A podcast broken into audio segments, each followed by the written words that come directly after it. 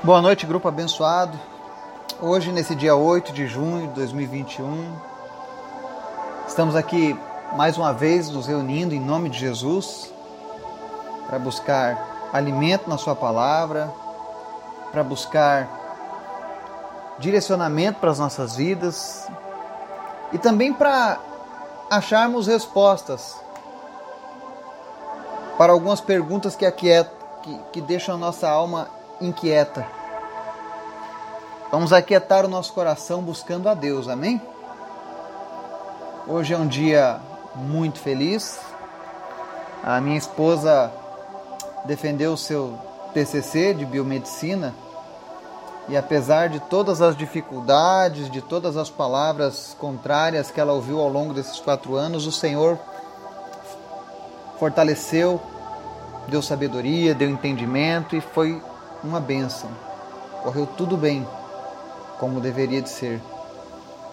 Então sou grato a Deus por tudo que Ele tem feito, não apenas na minha vida, mas na minha família e na vida das pessoas que nos acompanham aqui neste grupo. Você que já está conosco há um bom tempo, que o Senhor continue te abençoando. Você que chegou agora, seja bem-vindo em nome de Jesus. Nosso objetivo aqui é crescer com Deus, amém? E hoje nós vamos falar sobre uma questão muito polêmica. Por conta dessa polêmica, houve uma grande cisma no passado entre os cristãos. Por conta da resposta dessa polêmica. E eu quero trazer a luz da Bíblia sobre essa polêmica e que o Espírito Santo ministre ao seu coração, amém? Mas antes da gente começar o nosso estudo, e o questionamento de hoje do nosso estudo é uma pergunta muito simples, mas que muitas pessoas desconhecem. A pergunta é: boas obras podem salvar uma alma? E aí, o que, que você acha? Qual é o seu entendimento acerca disso? Nós vamos falar sobre isso logo mais. Antes, eu quero te convidar para a gente orar. Lembrando que nós temos uma lista de oração com todos os pedidos ali eu gostaria que você orasse todos os dias por essas pessoas individualmente, para que o Senhor faça os seus milagres. Amém? Obrigado, então. Vamos orar. Senhor, muito obrigado, Deus, por esse dia, por tudo que o Senhor tem feito nas nossas vidas, pela tua graça, pela tua palavra que tem nos alimentado, pelo teu Espírito Santo que tem direcionado os nossos passos, que tem colhido o nosso clamor, que tem nos ajudado na nossa intercessão. Obrigado, Senhor. Tu és bom, tu és maravilhoso. Nós queremos te pedir perdão pelos nossos erros, pelos nossos atos que desagradaram a ti durante esse dia. Que em nome de Jesus todos agora sejam limpos pelo sangue de Jesus. Que nada impeça, Deus, a nossa oração de chegar até o teu trono. Abençoa, Deus, cada pessoa deste grupo, cada pessoa que está nos ouvindo agora, seja através do Facebook, dos podcasts, do WhatsApp, seja no Brasil ou, ou um dos 24 países que essa mensagem tem chegado. Visita cada uma dessas pessoas, Pai. Tu conhece a necessidade de cada um, tu conhece o coração de cada um. Então nós, te, nós clamamos a Ti agora, Senhor, vem suprir as nossas necessidades. Vem atender, ó Deus, ao nosso anseio. Vem falar conosco, Senhor, nessa noite. Senhor, em nome de Jesus, manifesta a tua presença nas nossas vidas. Tu és um Deus vivo e nós queremos um relacionamento vivo contigo. Nós não queremos apenas uma religiosidade, Senhor, mas nós queremos intimidade contigo, Senhor. Afinal, nós te chamamos de Pai. Nós somos teus filhos amados e nós clamamos a tua presença. Fala conosco, Jesus. Também te apresentamos aqueles que estão enfermos nessa noite, nesse dia. Senhor, cada pessoa que está enferma agora ouvindo essa mensagem, que o Senhor venha ativar agora a fé dessa pessoa e que ela seja curada no nome de Jesus. Seja qual for a enfermidade, seja câncer, seja Covid-19, seja gripe, dor de cabeça, bursite, não importa qual seja a doença, o Senhor é poderoso para curar toda e qualquer enfermidade. Nós repreendemos desde já todo espírito causador de enfermidade. Nós repreendemos a Deus todo espírito que tem aprisionado essa pessoa nos vícios. Nós oramos agora para que todos sejam libertos agora, em nome de Jesus. Oramos em especial, Senhor, pelas pessoas da nossa lista de oração. Visita cada uma daquelas necessidades, Pai. Visita também, Deus, o Jackson, que está internado. Repreende, Deus, a ação destrutiva dessa bactéria no seu corpo. E em nome de Jesus, que ele possa receber a alta, Jesus. Também te apresentamos a vida do Miguelzinho, do Miguel Tristes. Toma conta dele, Jesus. Senhor, completa a tua obra de cura na vida do Miguel e restaura a saúde dele por completo. Não permita, Deus, que a fé dos seus pais venha titubear nesse momento, mas que eles continuem firmados na rocha que és tu, Jesus. Te apresentamos a vida da Camila Silva, da Yasmin, da Valentina das Chagas. E pedimos em nome de Jesus, Deus, que haja a remissão completa deste câncer, Pai. Em nome de Jesus. Eu oro também, Deus, pela vida do Laurindo em especial, para que o Senhor restaure, Deus, a comunicação, os movimentos dele, como eram antes. Visita também, Senhor, o Gabriel. E, Senhor, completa, Deus, a restauração do Gabriel. Em nome de Jesus. Ser com cada família deste grupo, ser com cada pessoa que nós temos orado agora, Jesus. Visita o Jefferson, o Newton, a Raíssa e continua dando graça e derramando, Senhor, mais e mais do teu fôlego de vida sobre eles, concedendo saúde e vitória contra a Covid-19 em nome de Jesus. Também te peço, Deus, cuida dos nossos familiares, cuida dos nossos filhos, cuida da nossa nação, Senhor, em nome de Jesus, repreende a ação dessa pandemia e da corrupção que veio junto com essa pandemia em nosso país. Em nome de Jesus, desperta os políticos da nossa nação. Senhor, vem com o teu poder e desperta os nossos governantes para aquilo que realmente é importante. Pois nós sabemos que em breve o Senhor virá. E aqueles que não se encontrarem preparados, remidos no Senhor, infelizmente terão um destino terrível. E nós oramos agora, Deus, para que a nossa nação seja salva, seja alcançada pela tua graça, em nome de Jesus. E fala conosco, Senhor. Espírito Santo, ministra agora a cada coração e que haja salvação, que haja libertação, em nome de Jesus nessa noite. Eu oro e te agradeço em nome de Jesus. Amém. A pergunta de hoje é: boas obras podem salvar uma alma, ou seja, podem nos salvar? Será que se eu praticar boas obras, eu consigo encontrar salvação em Deus? Essa é uma questão que há milhares de anos vem permeando a sociedade. Mas a Bíblia ela tem uma resposta muito clara, muito objetiva, que não deixa dúvidas ela deixa bem claro o posicionamento de Deus acerca das boas obras. Ele diz ali em Efésios capítulo 2, versículos 8 a 10: Pois vocês são salvos pela graça, por meio da fé. E isto não vem de vocês, é dom de Deus, não por obras, para ninguém se glorie, porque somos criação de Deus, realizada em Cristo Jesus para fazermos boas obras, as quais Deus preparou antes para nós as praticarmos. Amém? Esse texto resume tudo que nós precisamos saber acerca da salvação, se ela é por obras ou não. E ele começa dizendo aqui que a nossa salvação é pela graça, por meio da fé em Cristo. Ou seja, é um dom de Deus. Porque se o homem fosse salvo pelas obras, ele não precisaria do sacrifício de Jesus. É muito comum nós encontrarmos religiões, ensinamentos de homens, que falam que se você buscar as boas obras, o caminho da caridade, por exemplo, você vai conseguir a elevação da tua alma e vai chegar à divindade pelos seus próprios meios. E eu quero dizer para você que isso é uma mentira. Não querendo ofender, se você por acaso foi doutrinado dessa maneira, mas nessa noite o Senhor ele está te trazendo aquilo que verdadeiramente é a vontade dele, é a palavra dele. Todas as vezes que alguém oferece um meio de redenção ao homem através dele mesmo, que não seja através da palavra de Deus, você está incorrendo em desobediência a Deus. Você está fazendo o sacrifício de Jesus uma coisa inválida. Ou seja, Cristo veio e morreu na cruz à toa. Porque eu posso fazer boas obras e alcançar a minha salvação. A Bíblia diz que todas as vezes que nós rejeitamos a salvação em Cristo, nós estamos crucificando Ele novamente.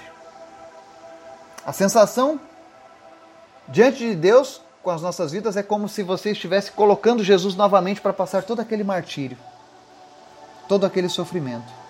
Quando você rejeita a salvação que vem pela graça. E para você entender melhor por que, que as obras não salvam, vamos ver o que Deus diz através do profeta Isaías, lá em Isaías 64, 6. Ele diz assim: Somos como o impuro, todos nós. Todos os nossos atos de justiça são como trapo imundo. Murchamos como folhas e como vento as nossas iniquidades nos levam para longe. Isaías vai além ainda. Ele diz que todas as nossas obras, boas obras, ou seja, os nossos atos de justiça, para Deus são como um trapo imundo. O trapo imundo era o absorvente íntimo das épocas da época de Jesus, da época dos hebreus. Ou seja, era algo verdadeiramente terrível. Então, quando alguém se esforça para fazer boas obras a fim de se salvar e chega diante de Deus, olha, Senhor, todas as boas obras que eu fiz. Deus diz para essa pessoa: Isso para mim é um trapo de imundícia. Mas, Senhor, é um trapo de imundícia. Tito capítulo 3, versículos 3 ao 7 diz assim: Houve um tempo em que nós também éramos insensatos e desobedientes. Vivíamos enganados e escravizados por toda espécie de paixões e prazeres. Vivíamos na maldade e na inveja, sendo detestáveis e odiando uns aos outros. Mas, quando da parte de Deus, nosso Salvador, se manifestaram a bondade e o amor pelos homens, não por causa de atos de justiça por nós praticados, mas devido à sua misericórdia, ele nos salvou pelo lavar regenerador e renovador do Espírito Santo, que ele derramou sobre nós generosamente por meio de Jesus Cristo, nosso Salvador.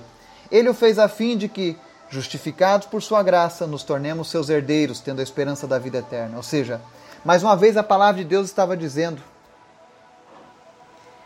que todas as coisas boas que nós estamos praticando, são por causa da graça de Jesus.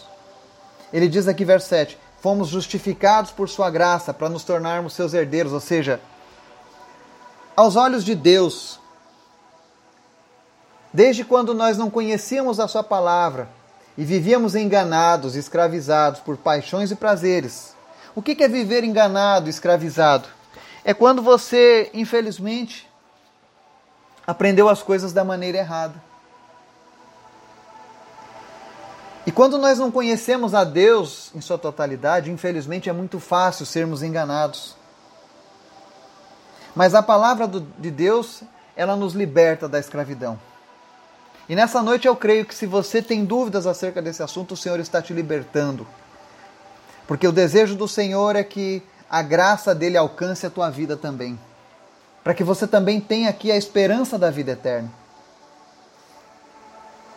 Romanos 3 diz assim: Pois todos pecaram e estão destituídos da glória de Deus, sendo justificados gratuitamente por Sua graça, por meio da redenção que é em Cristo Jesus. Mais uma vez, a palavra de Deus ela deixa bem claro que a única coisa que pode salvar o homem é a justificação gratuita. Pela graça de Deus, através da redenção em Cristo Jesus. Não existe outro meio, segundo a palavra de Deus, de um homem ser salvo por Deus. Ele precisa passar pela redenção que há em Cristo Jesus. Essa história de que eu me salvo não existe. Tanto que quando nós oramos a Deus, a gente diz obrigado, Senhor, por nos salvar.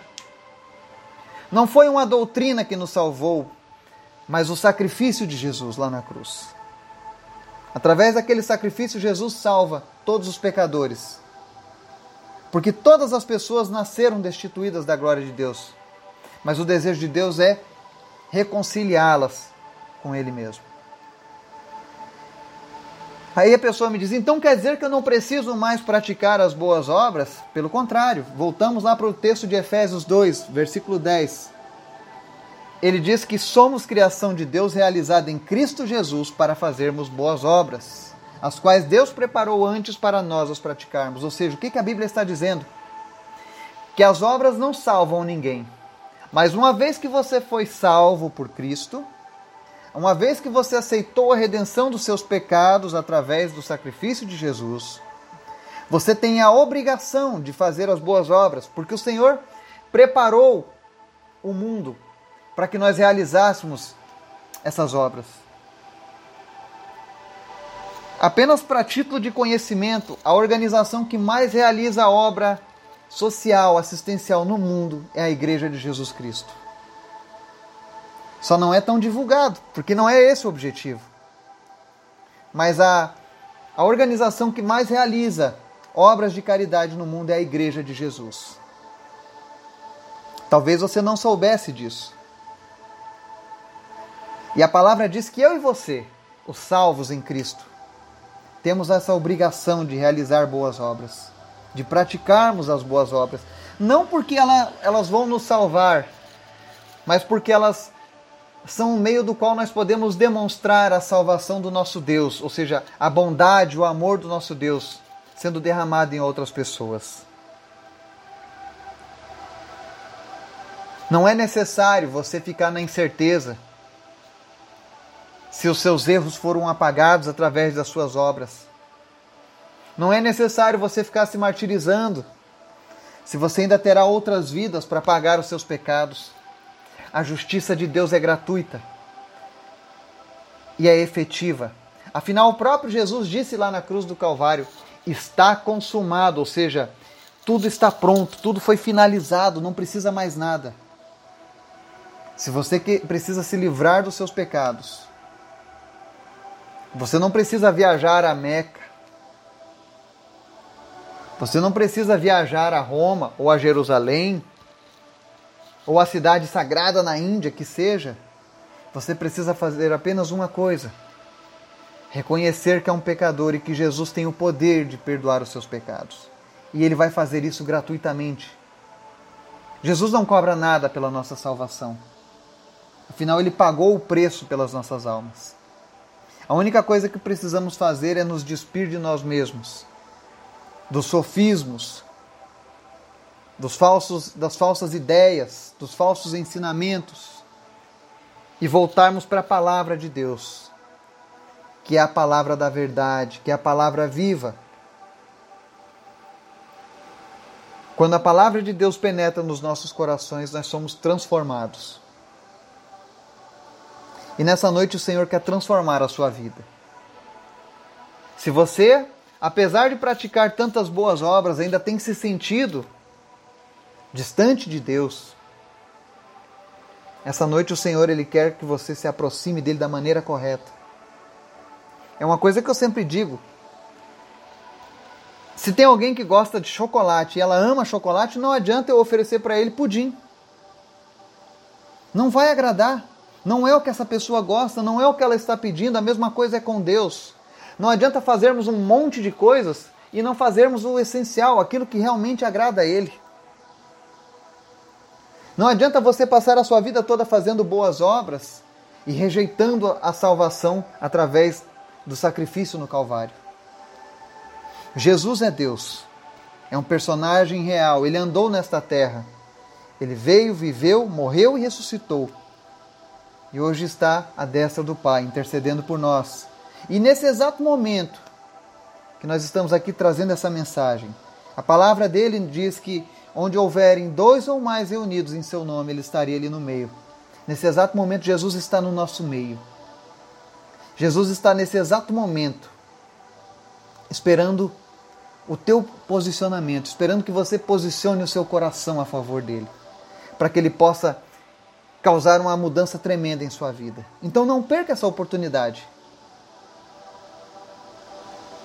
Receba a salvação pela graça, através da redenção que há em Cristo Jesus. Não existe outro meio do homem se salvar. Não existe outra história. Os muçulmanos seguem o seu livro de doutrinas. E ele foi escrito bem depois da Bíblia. E lá eles têm uma série de preceitos que eles precisam seguir para que eles alcancem a salvação. A Bíblia nos dá apenas uma ordem: que nós venhamos a nos render totalmente a Jesus, para que ele faça a transformação. E se você já tem vivido isso, com certeza você viu a diferença de Jesus em sua vida. Então não perca essa oportunidade que o Senhor está te dando. Eu espero que você possa ter atendido a sua expectativa com relação a essa resposta. E se alguém ficou com alguma dúvida ainda sobre a salvação ser por obras ou pelo sacrifício de Jesus, o nosso canal lá no WhatsApp, no Facebook, estará em aberto para você colocar suas dúvidas.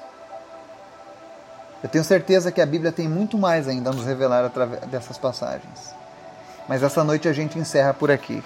Que Deus possa te abençoar, que você possa vivenciar, experimentar a salvação que vem de Jesus. E que a tua vida seja uma bênção por onde quer que você ande. Em nome de Jesus, que Deus te abençoe. Amém.